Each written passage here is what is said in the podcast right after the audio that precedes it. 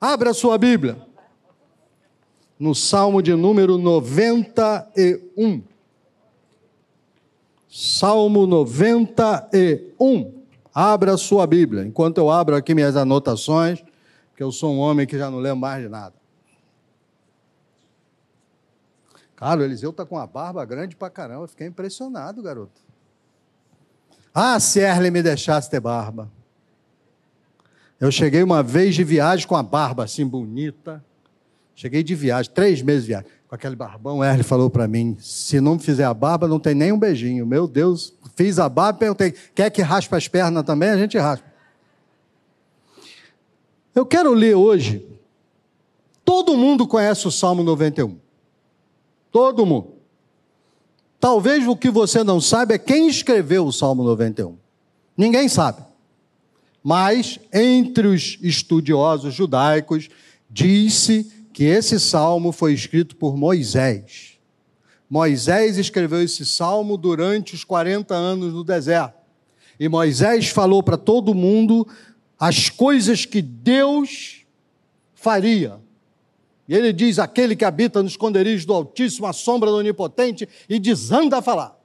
Mas quando chega no verso 14, que é onde eu quero ler da partir daqui, ele começa a profetizar. Não é mais ele falando o que ele viu que Deus ia fazer. Não era mais ele dizendo o que ele cria que Deus vai fazer. Agora é Deus falando para ele o que faria no meio do seu povo. É diferente. Verso 14. DJ, isso, bota aí, DJ. Porque a mim se apegou com amor, eu o livrarei. Poluei a salvo, porque conhece o meu nome. Ele me invocará e eu lhe responderei. Na sua angústia eu estarei com ele, livrá-lo-ei e o glorificarei, saciá-lo-ei com longevidade e mostrarei a minha salvação. Amém? Deus falando para nós. Curva a sua cabeça. Pai querido, agora nós queremos louvar o teu nome e mais que tudo pensar um pouquinho sobre o que tu manda, o que tu dizes, o que tu ensinas. Nós queremos, Senhor, saber em teu nome. Amém e amém. A gente lê na Bíblia que o Satanás, ele tem pelo menos três formas de nos abater. Primeira forma que a Bíblia fala muito é o cerco o cerco de Jerusalém, o cerco de não sei o quê, ou quando Satanás, quando usando Tiglat-Pelezer, eh, veio e cercou, e quando Senaqueribe veio e cercou, e quando Nabucodonosor veio e cercou, e enfim, cerco. O segundo método usado é o método da mistura. Foi o que foi feito, acho que foi Tiglat-Pileser fez com o povo de Israel, não com Judá, Israel. Levou eles para o cativeiro e trouxe de volta um grupo, misturou ao povo da terra, de tal maneira que lá em Esdra, capítulo 4, vai falar que eles disseram para ele: Deixa a gente ajudar você aqui a construir também esse templo, porque nós também sacrificamos a Deus. Ah, esse Deus é um monte de outros deuses, misturou. É mais um Deus, eu tenho 18, por que, que não posso ter 19? É a mistura. E por último, é o desânimo. No mesmo capítulo de Esdra, capítulo 4, a Bíblia diz que quando eles construíam, aquele povo ao redor contratou gente para desanimá-lo. Desanimar o povo durante a, a evolução, a construção do templo. E nós estamos usada até hoje pelas mesmas coisas. E esse salmo, sem que você saiba, esse capítulo, é, o Salmo 91, 14 até 16, ele vai nos contar o que Deus tem a respeito desta situação para nós. As promessas que estão aqui são para nós. Primeiro, para o cerco. O que é cerco, pastor? Ah, cerco é quando você, o diabo não te toca, mas vai tocando tudo ao redor. Sabe aquele dia, aliás, que você chega em casa e parece que todo mundo resolveu brigar? Na família, né? Geralmente na família. Um marido falou para mim, pastor, assim, ó, eu oro pela minha sogra todo dia. E eu disse, poxa, que bacana, rapaz, acho isso lindo. E ele falou: Porque a Bíblia ensina que eu devo orar pelos meus inimigos e abençoar os que me amaldiçoam. Eu disse: Assim não, irmão, aí não, né? Aí não, né? Cerco é quando você está numa batalha tremenda e as suas coisas desando a quebrar. Quebra isso, quebra aquilo. O cachorro tem hipoglicemia. O meu tem hipoglicemia. E aí você olha o bicho vidradão, tremendo assim. O que, que, é isso? Hipoglicemia. Porque é cachorro que mora no Maitá. Se morasse em cascadura e comesse rato, não tinha nada desses problemas. Cachorro de cascadura não tem hipoglicemia. Ele mata o rato, come e aí, ó, fica poderoso, forte, ó, uma benção. Mas cerco é o que a gente chama de opressão. Opressão não é endemoniado. Existem pelo menos três graduações da ação do diabo na nossa vida. O primeiro é a opressão. Toca tudo ao teu redor. O que ele pode tocar, ele vai tocando. Fez assim com Jó. Foi quebrando tudo, tocando tudo, enfim. Opressão. O segundo passo, mais diabo mais na vida, é a obsessão. Obsessão é quando a pessoa vê coisa, ouve coisa, mas não está demoniado. Mas está obce obcecado, sei lá, acho que é isso. Por último, é a possessão. Aí a pessoa perde controle sobre si mesma. Aí ela sai, quebra tudo, que nem um endemoniado gadareno. Vive no, no, no túmulo, faz aquela coisa, não tem mais controle nenhum sobre si mesmo.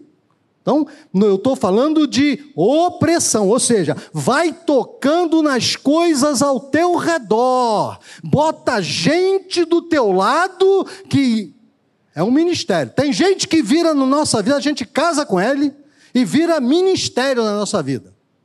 Marido, ministério. O que é, que é o seu marido? Meu marido é meu ministério. Eu oro, eu jejuo, eu vou para reunião de oração, de madrugada eu levanto, eu só porque meu marido é um ministério na minha vida. E minha mulher? Minha mulher é um ministério na minha vida. Ou mulher para me dar problema, eu clamo por ela todo santo dia, porque se eu não clamar, ela me cria mais problema. É melhor estar tá de joelho todo dia levando. Então, quando a gente vai vendo que as coisas vão nos, nos cercando, o cerco, a opressão, o salmo nos garante, diz assim: olha, porque se apegou a mim, eu o livrarei. Duas vezes esse salmo fala em livrar. No primeiro, esse primeiro, livrar é uma palavra hebraica que não, não convém ficar falando aqui, porque eu estou transmitindo, pode ser que tenha um judeu assistindo, vai dizer que eu estou falando besteira. Então, deixa, é uma palavra hebraica que quer dizer darei escape. No segundo, é livrar. Mas eu já falo o segundo. Primeiro, dá escape. O que, que isso quer dizer, pastor? Isso quer dizer que se eu estiver sendo cercado, eu clamar ao Senhor, me apegar a Ele com amor, Ele abre uma porta de onde não tem porta. Lá vai o Faraó, cercando o povo, jogando para o mar. E agora? Agora o mar abre. Agora eu tenho um escape. Agora, olha aí, atacando você no teu trabalho, atacando na família, atacando em casa, atacando sei aonde. Aí você diz, meu Deus, como vai ser? Aí ele abre uma porta e você passa. Aí você está começando a sentir como é que vai ser. Ele abre uma porta e você passa. Você não sabe como foi, mas você sabe que foi. Chega uma notícia: eu estava duro, quebrado, irmãos, eu era o homem feio, fraco, ferrado. E de repente alguém liga para mim e diz: Eu tenho um emprego aqui para você em Recife, você vem? Na hora, na Avenida Rio Branco, eu disse: Vou. Agora, quando? Agora mesmo ou tem que esperar até segunda? Não, segunda-feira você vem aqui. Falei, fechei ali, ó, estou indo trabalhar para você. E aí eu lembrei: Ih, eu não falei com a Erlen. Ih, Cheguei em casa, Erle, recebi uma bênção hoje, maravilhosa. É mesmo, eu uma bênção para você também. O que é? Eu vou morar em Recife. Pode louvar a Deus. Ela ficou olhando para mim assim, você está brincando? Falei, não, eu recebi uma proposta hoje para ir trabalhar em Recife. Olha que bênção! Ela, você está brincando? A mulher congelou, cara. Deu tela azul na cabeça da mulher. Como assim Recife? E assim eu fui para Recife, porque quem manda lá em casa sou eu. Aprenda, aprenda. Aprenda a mandar em casa. Seja como eu. Eu mando na minha casa. Só Deus sabe a verdade. Você está sendo cercado? Talvez você esteja sendo cercado pela dívida. Quantas pessoas, irmãos, eu chorei porque estavam desesperadas porque estavam endividados. Quantas pessoas já clamei porque não conseguem se livrar disso? Então eu quero dizer para você que está sendo moído: há chance, há modo. Eu não sei como, mas se entrega ao Senhor de todo o teu coração, Ele abre uma porta. Eu não sei como, Ele abre uma porta. Quando você disser, Eu não tenho mais, Senhor, eu não tenho mais jeito, então saiba, dele vem o socorro, dele vem o escape. Diga amém, diga glória a Deus, aleluia. Mas o segundo, livrá-lo-ei, do verso 15, já não é mais por escape. Agora é libertação. Agora o cerco está fechado. Agora você está realmente cercado, não tem para onde correr, a coisa acabou, fechou, a panela tá, você está no meio da panela, você está roubado, não tem como. Agora é esse livrarei, porque agora é libertação. O Senhor vem até nós e nos liberta. Jerusalém estava cercado, não tinha para onde correr. Senaqueribe mandou rido de, de lá de Jerusalém, disse: ah, não, vocês confiam em quem? Acabou. O rei, o rei lá de, de, de, da Síria, o poderoso rei, mandou dizer para vocês: vocês saiam, vão ser escravos, que assim é bom para vocês. E riu deles. Aí o Senhor mandou um anjo. Não mandou dois, não precisou gastar. Manda umzinho só. E fraco. Um que tinha uma asinha pequena. Não foi nem anjo poderoso, não. Foi um anjinho daquele. Sabe aquele que a gente vê na igreja? Um anjinho com aquela carinha de neném? Uma vez eu levei minha filha numa igreja católica, ela nunca tinha entrado, olhou para mim aquele. Tinha uma Maria lá em pé e, e os anjinhos. Ela perguntou: quem é aquela ali? Eu falei: é Maria. Ah, e os filhinhos dela? Então, os filhinhos, era um filhinho desse, é que Deus mandou, dizimou o exército todo. Eu entrei na igreja, tinha um cristão, um Cristo, né? Grande, tamanho natural, mãozinha assim, minha filha olhou, né? Quem é esse? Eu falei, é Zé Ramalho, e fui embora. Porque parecia com Zé Ramalho mesmo, parecia que era Zé Ramalho. Gente, agora você está cercado. Você está cercado. Está cercado. Não tem saída. Quem sabe você não está aqui hoje dizendo, eu não tenho mais saída. Pois eu vou dizer para você: esse Deus Todo-Poderoso, Ele te dá livramento, libertação. Ele quebra as cadeias, ele derruba a muralha, ele faz com que a corrente quebre, ele faz com que as coisas aconteçam. Você nem entende, mas ele faz e funciona. Você diz amém a isso? Se você estiver precisando hoje, ouça essa mensagem. Você está em casa, está cercado. Você não sabe para onde vai. Você não sabe mais o que fazer. Deixa eu dizer para você: se você se apegar ao Senhor com amor, Ele vai libertar você de. Mas é vício, pastor. Minha primeira experiência na Maranata foi com esse rapaz. Ele era ele contou para mim, num, a gente estava num trem, e ele me contou assim: eu era viciado em droga. Na época que viciado em droga era uma coisa raríssima. Ninguém conhecia ninguém viciado em droga. E ele falou: eu, olha, eu era viciado em drogas, eu vendia tudo que tinha na minha casa, tudo. Eu nunca tinha ouvido falar essa história, por isso eu fiquei maravilhado. Né? Agora é lugar comum, mas na época. E olha, minha mãe me botou para fora de casa. Nossa, mãe botou para fora de casa. Nunca tinha ouvido falar uma mãe que botasse para fora de casa. Eu nem sabia que mãe podia botar você para fora de casa. Eu nem contei essa história para minha mãe para não dar ideia. A minha mãe me botou para fora de casa. Me expulsou porque eu roubava tudo. Eu vendia tudo. Um dia, alguém eu encontrei alguém que era dessa igreja aqui, a Maranata, e me chamaram e eu vim. Eu vim aqui a Maranata e sabe o que aconteceu? Eu fui liberto. Nunca mais eu tomei droga. Até hoje eu não tomo droga. Eu não sinto vontade. Eu não, não lembro. Eu não gosto. Eu não quero. Eu fui liberto. Portanto, se você está em casa, saiba disso. Deus liberta você do vício. Amém? Segunda coisa que a Bíblia vai nos contar aqui é quando você se encontra, deixa eu ver aqui o que eu botei, na mistura. Olha bem. Eles pegam você e botam você misturado. Aqui fala sobre poloei a salvo. No original, está muito bem traduzido. Mas a ideia é que pega você e bota você num lugar alto. Porque naquela época, as, as fortalezas, essas coisas, ficavam num lugar alto.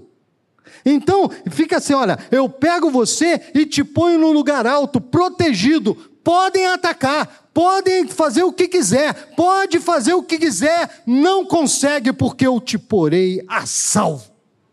Teu filho está indo para o lugar onde eles querem misturar a cabeça dele? Começa a se apegar com o Senhor, de madrugada, começa a clamar por ele, começa a dizer: Senhor, olha meu filho, olha meu filho, olha minha filha, olha minha filha. Sabe o que acontece? Ele põe a criança a salvo. Ele protege, opa, ele protege, protege você. Ele põe a salvo a nossa mente. Você já viu gente que está misturada? Cara, você fala com ele, ele não fala um papo reto. Você já teve gente assim? Que você está falando com ele, ele fala uma coisa aqui, fala outra coisa ali, faz outra coisa ali, fala aqui, fala lá, fala aqui, parece gente doida. E você está olhando para ele, ele, o cara não para. Sabe por que não para? Porque a mente dele está misturada. Pois então saiba, o Senhor pega você e te põe a salvo num lugar alto. A tua mente fica protegida. Fica protegida as tuas emoções. Você já viu como os caras bombardeiam você na televisão, no, no rádio, no jornal, no livro? É para deixar você irritado, é para deixar você com ódio, é para deixar você tudo. Não falam nunca nada de bom, nada de bom. Impressionante. Minha filha teve uma reunião lá essa semana e o cara começou a falar sobre inteligência artificial. E a inteligência artificial é uma coisa que pode ser boa e pode ser ruim, depende de como vai ser usado. Ou agora mesmo, Paul McCartney falou que ele pegou uma música que o John Lennon estava cantando num num piano, vendo televisão, e ele estava cantando assim. E a, a, a disse para a inteligência artificial: é essa voz. E ela pegou a música, tirou o piano, tirou tudo, ficou só a voz. Gravou aquilo em cima dessa voz e vai ser a próxima música dos Beatles, vai ser lançada agora. Pegaram a guitarra do George Harrison, igualzinha, e não sei o que lá, e vai ser lançada a última música dos Beatles. Vai ser criada por inteligência artificial. Ótimo, bacana. E só que aquele camarada Elon Musk, esse que é o dono da Tesla, ele vive dizendo o seguinte: em cinco anos, essa inteligência é mais inteligente que qualquer homem. E ela já foi demonstrado mais de uma vez que ela manipula a pessoa. Ela começa a dar um monte de fato, olha, aqui está escrito isso, aqui está escrito isso, aqui está, tá, e vai montando. E quando você faz, você perde o caminho. É uma coisa que pode ser boa, mas é uma coisa que, que pode ser ruim. E minha filha citou isso para o camarada. Olha, o Elon Musk falou que é, acontece isso, isso e isso. E o camarada falou: só falar em Elon Musk eu não gosto. Já fiquei irritado. Aí ela perguntou: ok, você não gosta dele, mas ele falou alguma coisa errada? As nossas emoções estão sendo manipuladas. Inteligência artificial é bom, contanto que você saiba usá-la. Cuidado, cuidado quando você.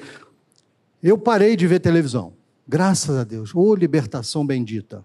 Eu só ligo de vez em quando para ver o jogo do Flamengo.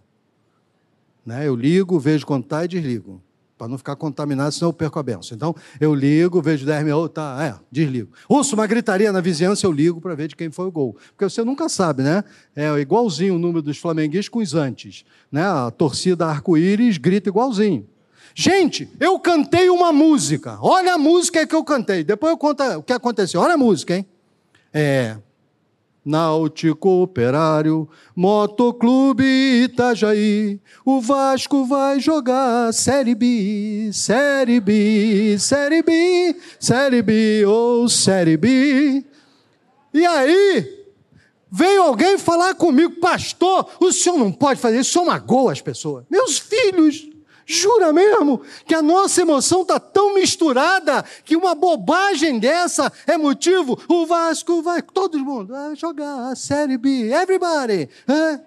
Gente, espera, quando um dia, eu já teria morrido com certeza, o Flamengo for para a Série B, você canta também, Flamengo vai jogar Série B. Mas antes disso você vai cantar o Botafogo, com certeza, o Vasco de novo, o Fluminense de novo. Eu só quero dar esse pequeno recado, é só o que eu tenho a dizer. Cadê o. Lu, Luiz estava lá em cima, foi embora, se escondeu ali embaixo. Eu vi que quando eu comecei a cantar, ele correu lá embaixo. Foi, ele sabia que eu ia falar do Vasco, ele correu. Então, povo, povo, nossas emoções são manipuladas. Manipula a cabeça da mulher para ela brigar com o marido. Manipula a cabeça do marido para ele brigar com a mulher. Manipula a, as emoções das crianças para ela ficar contra o pai. Por que, que a Bíblia diz que quando ele viesse, ele viria converter o coração dos pais aos filhos e dos filhos aos pais? Por que está isso? Você acha que é por acaso? Não, meu filho, olha para mim, você que tem pai ainda que mora com ele. Olha bem, filho, filha, manipulam a sua emoção para você ficar irritado com seu pai, com a sua mãe. Você precisa abrir mão desse negócio e dizer: Não, senhor, eu vou honrar meu pai e minha mãe, porque a Bíblia ensina assim. Ah, mas eles são é, retrógrados, ultrapassados. Você diz Amém. Gente, eu achava meu pai ultra retrógrado ultra ultrapassado, até que eu tive meus filhos.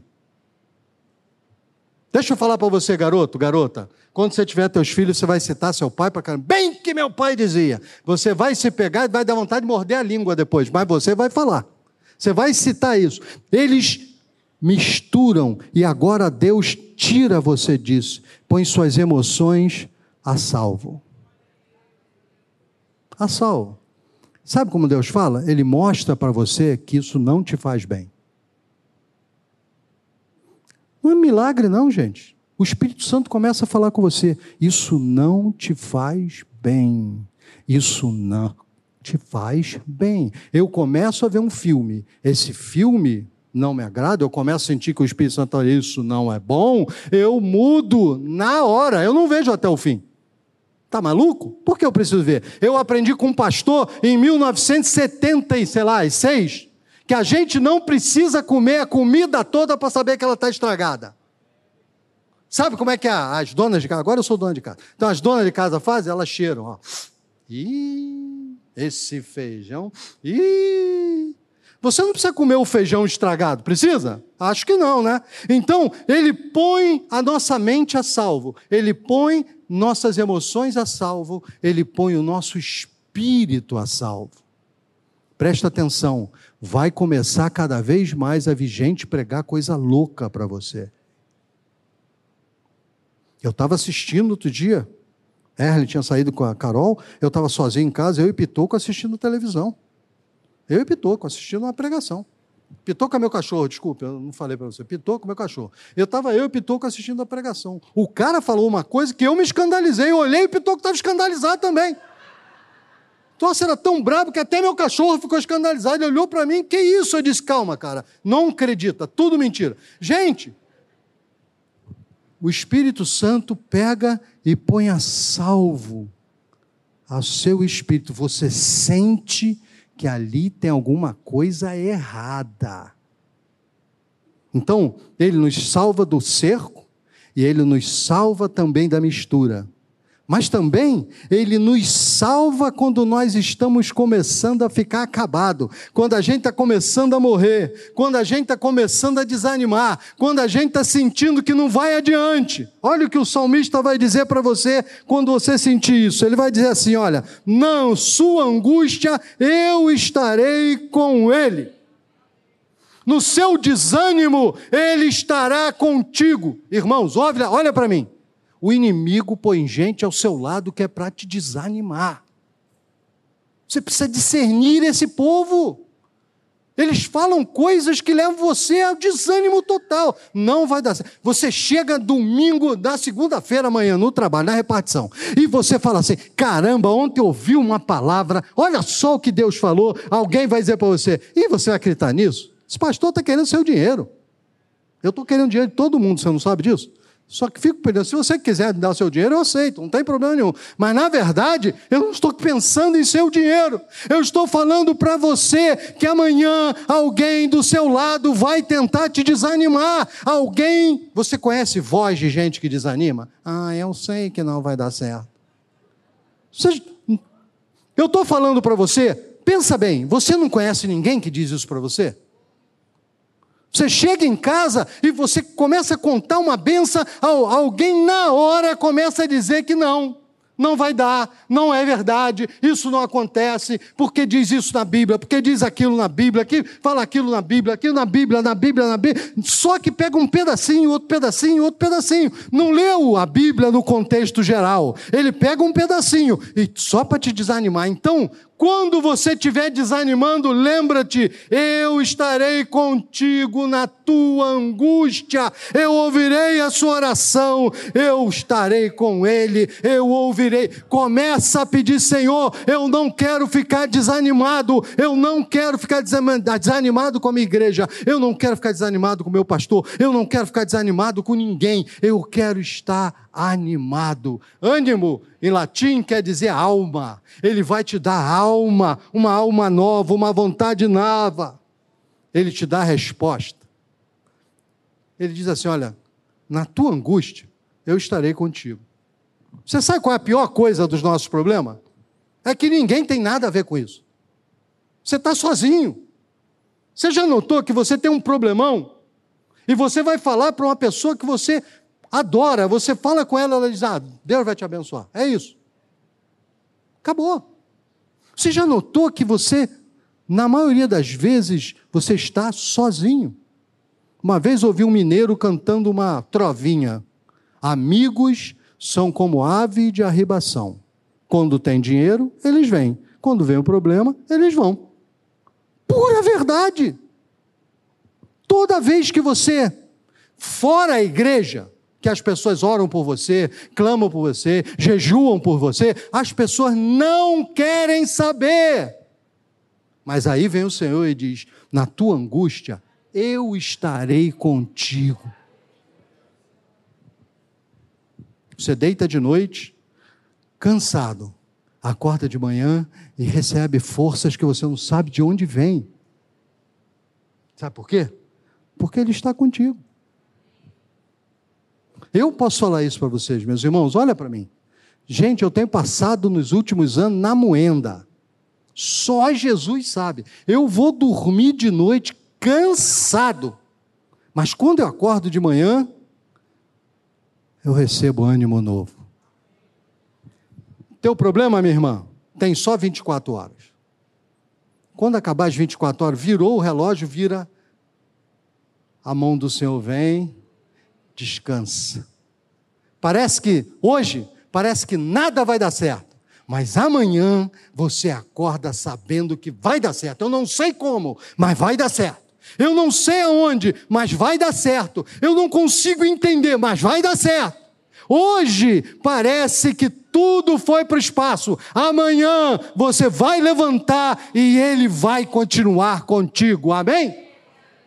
Diga amém, diga glória a Deus, aleluia, é verdade, eu acredito nisso, Deus está comigo. O Salmo 121, 4 diz assim: Não dormita, nem dorme o guarda de Israel. Você vai dormir? Ele está acordado. Quem é pai e mãe aqui? Seu filho está doente, você dorme? Seu filho saiu e ainda não chegou, você dorme? Se você que é gente não dorme, imagina o Senhor. Ele vê o mundo espiritual e o mundo espiritual diz que o leão está ao nosso redor, rugindo, procurando alguém que, que possa tragar. Você acha que ele vai deixar você dormindo sozinho? No outro dia eu estava lendo uma, uma tribo, acho que é do Canadá. Há um rito de passado, passagem para os meninos. Quando o menino chega em determinada idade, todos eles vão para o meio da floresta, são deixados lá, eles têm que passar a noite na floresta sozinho. E vai embora. E esse homem que escreve, ele falou: e eu fiz esse rito, fiquei a noite toda, eu e os meus amigos ouvindo os barulhos da floresta, apavorados. Todo mundo, ninguém dormia, todo mundo com medo. Aí ele fala no final assim: Mas tinha um segredo que eu não sabia, que só é contado quando chega a hora do seu filho ir para a floresta. O seu pai chama você e diz: Meu filho, seu filho vai para a floresta. Você vai passar a noite toda vigiando para que bicho nenhum pegue ele. Todos os pais da tribo vão para a floresta junto com os seus filhos. Esse é o nosso Deus. Você pensa que está sozinho e Ele está vigiando você. Você acha que está na floresta sozinho, abandonado, e Ele está a noite toda só olhando você. Ele não deixa o bicho vir te pegar, mas não deixa mesmo. Se ele deixasse, filho, você estava roubado, mas ele não deixa. Ele disse: Olha, no dia da tua angústia, fica tranquilo, eu estarei contigo. Você acha que está sozinho? Claro que não. Ele está junto. Um dia minha mulher, minha mulher teve Covid. Yerlen, cancerosa. Com Covid, é, é, caiu em casa, convulsionou, começou a ter convulsões. Eu tive que chamar a ambulância. Minha filha desesperada. Aí chegou a ambulância com aquelas macas, os caras sabem fazer, botaram ela, levamos para o hospital. Eu chego no hospital, eles só receberam, porque o hospital estava cheio, só receberam porque ela convulsionou. Olha como Deus providencia, até isso, até a convulsão foi para a bênção de Deus. E botou ela lá. Quando a gente está dentro lá do, do, lugar, esperando para ela subir, eu ia com ela, o, chegou uma pessoa ah, ah, assim, disseram: sai todo mundo, que ele está em caso gravíssimo de Covid. Botou todo mundo para fora, eu inclusive, ela ficou lá, sozinha. Aí eu cheguei na minha janela do choro, eu tenho uma janela lá em casa que é do choro, é lá que eu vou chorar. E eu comecei a reclamar: Deus, minha mulher cancerosa, cega e sozinha, Senhor. Aí o Espírito Santo falou assim comigo: Você acha mesmo que ela está sozinha? Me deu uma vergonha. 50 anos depois, eu ainda não aprendi. Ele, na dia da angústia, Ele está comigo, Ele está contigo. Você não está sozinho tudo a vez que o diabo vier para você e disser que você está sozinho, abandonado, ah, Deus, lembra de mim, você vai dizer: Eu sei que no dia da minha angústia Ele está comigo. Eu não vou acreditar. Havia um hino lá no tempo do, João Charuto, que dizia: Não vou ficar sozinho, agora sou feliz, com Cristo no meu coração. Ele é meu grande amigo, não temo perigo, com Cristo no meu coração. Parece, pensou até que era Paulo Brito, mas sou eu, fica tranquilo. Mas tem uma condição, e com essa condição eu encerro. Depois dessa promessa toda, eu dei as promessas. Mas tem uma condição. A condição é: essa promessa vale para quem se apegar com amor comigo. Pegar com amor não é vir à igreja, não é ser dizimista, não é dar oferta. Se, a, se pegar com amor com o Senhor, não é ser membro se apegar com amor com o Senhor é encará-lo como gente essencial na vida. Eu estou vendo o Luiz Felipe lá em cima, está com a Isabelle, deve ser o, a Catarina, né? Eu vi uma foto sua, tá linda. Olha, Felipe, eu vou ensinar, já ensinei para você a oração que eu ensinei para a Helena aqui. Todo dia tem que levantar e dizer assim: ah, vai ensinar isso para Catarina. Você vai levantar, ela vai levantar de manhã, levantar a mão para o alto e dizer assim: Senhor, muito obrigado, porque eu não me pareço com meu pai. Ela vai fazer essa oração todo dia. Eu ensinei para Helena para falar isso com o Gugu. Senhor, muito obrigado, porque eu não me pareço com meu pai. É bênção do Senhor, livramento de Deus. Tudo que eu estou falando aconteceu na vida da Catarina. Mas se apegar, eu fico olhando eles lá com a, com a Catarina. Tem algum dinheiro, Luiz, que alguém te der que você dá à Catarina? Se, ela, se alguém chegar e disser assim: Olha, eu te dou, ah, sei lá, 100 mil dólares você vai me dar a Catarina e eu vou levar. Tem algum pai que vende filho aqui? Sabe por quê? Que você se apegou com ele com amor. Se apegar com amor com Deus é que não importa o que me ofereçam, não importa o que digam, não importa o que falem que existe, eu não desistirei. Os mais antigos vão lembrar que nós cantávamos o hino aqui, que eu cantava por causa dos garotos. Eu, eu, eu, eu quero é Deus. Eu, eu, eu, eu quero é Deus. Não importa o que vão falar de mim, pensar de mim, eu quero é Deus. É isso. Se apegar com amor é querer Deus. É, não importa o que pensem. Sabe aquele? Não deixa que diga, que pense, o que faz. Deixa para lá. É isso. Não importa o que digo. Cada vez vão falar pior. Não importa. Não importa o que eles falem. Não importa o que te ofereçam. Não importa qual é o outro lado de bom, eu vou me apegar a Deus com amor, e eu me apegando a Ele com amor, as obras dele, as promessas dele entram na minha vida, e a partir daquele momento você começa a ver um mundo com outra maneira. Essa semana eu estava tomando café com ela.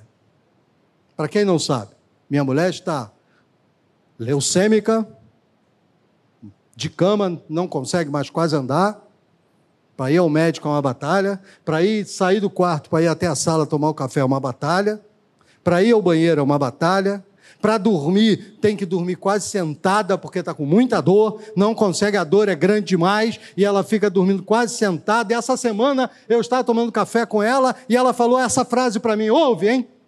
Eu sei que esse é o melhor de Deus para mim.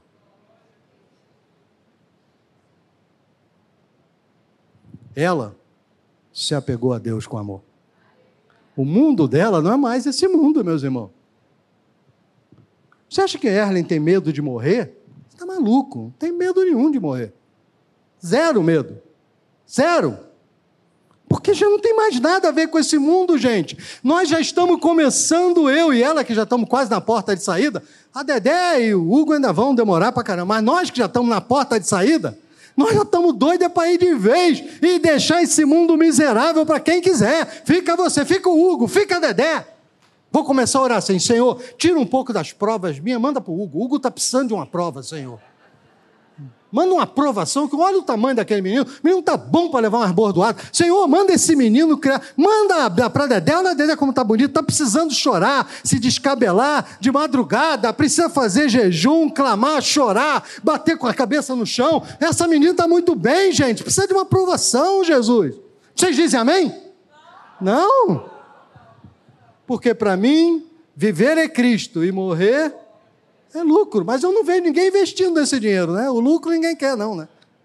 Mas a gente, quando se apega a Deus com amor, eu digo para você, essas coisas somem, meus irmãos. Essas coisas são apenas passageiras. Se nós tivermos que lutar, nós vamos lutar. Mas o que importa é que no dia que eu morrer, a minha alma tem que ir para a glória posso ficar olhando outra coisa. Se eu olhar outra coisa, gente, há um risco danado da minha alma não ir para lá. Eu preciso esquecer isso tudo aqui e olhar para a glória e ver que o meu Deus está me esperando lá. Acabou, nunca mais, nem dor de cabeça. Nunca mais.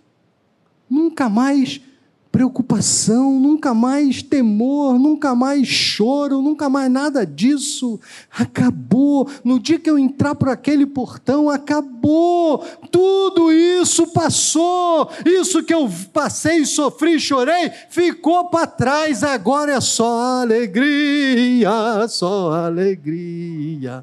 Vocês se lembram disso? Há um hino antigo que diz aí: só alegria, irmão. Acabou. Morreu.